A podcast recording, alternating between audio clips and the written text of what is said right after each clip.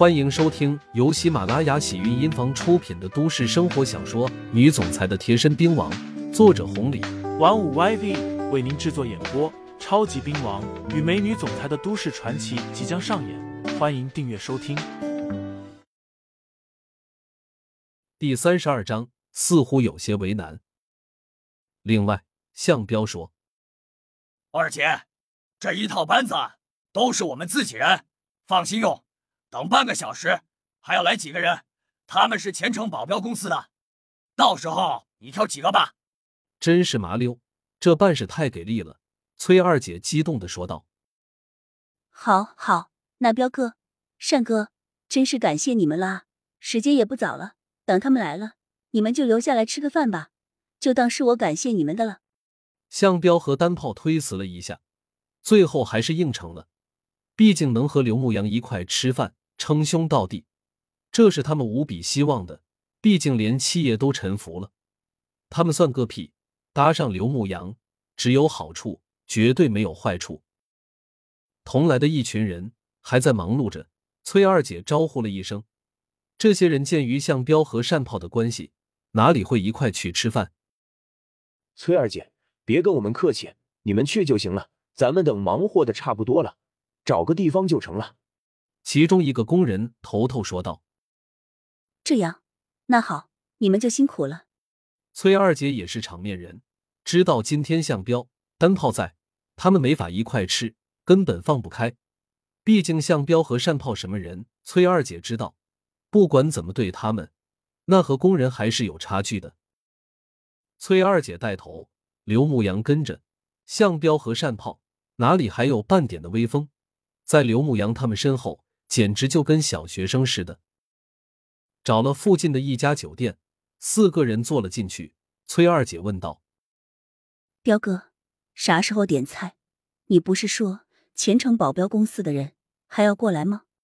是的，向彪点头，另外说道：“二姐，你真是折杀我了，在你和杨哥面前，我们哪里还敢称哥啊？这有什么？你们不要忘记了，你们当初也是和我们老大老鬼头平起平坐的人。”听到崔二姐这么说，两个人唯有苦笑。当初是当初。现在他们什么都算不上啊！别说老鬼头了，就是眼前的崔二姐，他们都知道已经不是一个辈分了。七爷和刘牧阳称兄道弟，刘牧阳所做的一切又都是为了崔二姐，可想而知，其实这背后真正的大佬，远不是看着和善的刘牧阳，而是崔二姐啊！经过这一次的事情。还有向彪二人的了解，他们算是知道了，得罪了刘牧阳，或许还有缓和的机会；如果得罪了崔二姐，他们只有死路一条。发生了七爷登门道歉这么大的事情，连崔二姐都没缓过来呢，更别说向彪二人了。所以崔二姐想了想，也就没有勉强。四个人坐到了一块，也没啥好聊的，除了厂子的情况。其他也不方便，毕竟之前的交集太少了。一来二去的，桌子上面有些无聊。单炮看了一眼外面，向彪也看了一眼。又是几分钟过去了，单炮生怕崔二姐和刘牧阳等的不耐烦了，赶紧说道：“彪哥，这前程什么意思啊？不是约好了吗？怎么来的这么迟？”这个我也不是太清楚。向彪尴尬的说道：“二姐，杨哥，真是对不起啊！我打电话问问。”没事，刘牧阳说道：“以后都要依仗人家呢。等一会儿确实没多大的事情。”刘牧阳虽然这么说，可是向彪他们不一样啊！如果再这么等下去，惹得崔二姐他们不高兴就麻烦了。向彪没办法，出去打了一个电话，回来的时候。脸色不是太好，山炮问道：“彪哥，啥情况？对方怎么说？啥时候来？”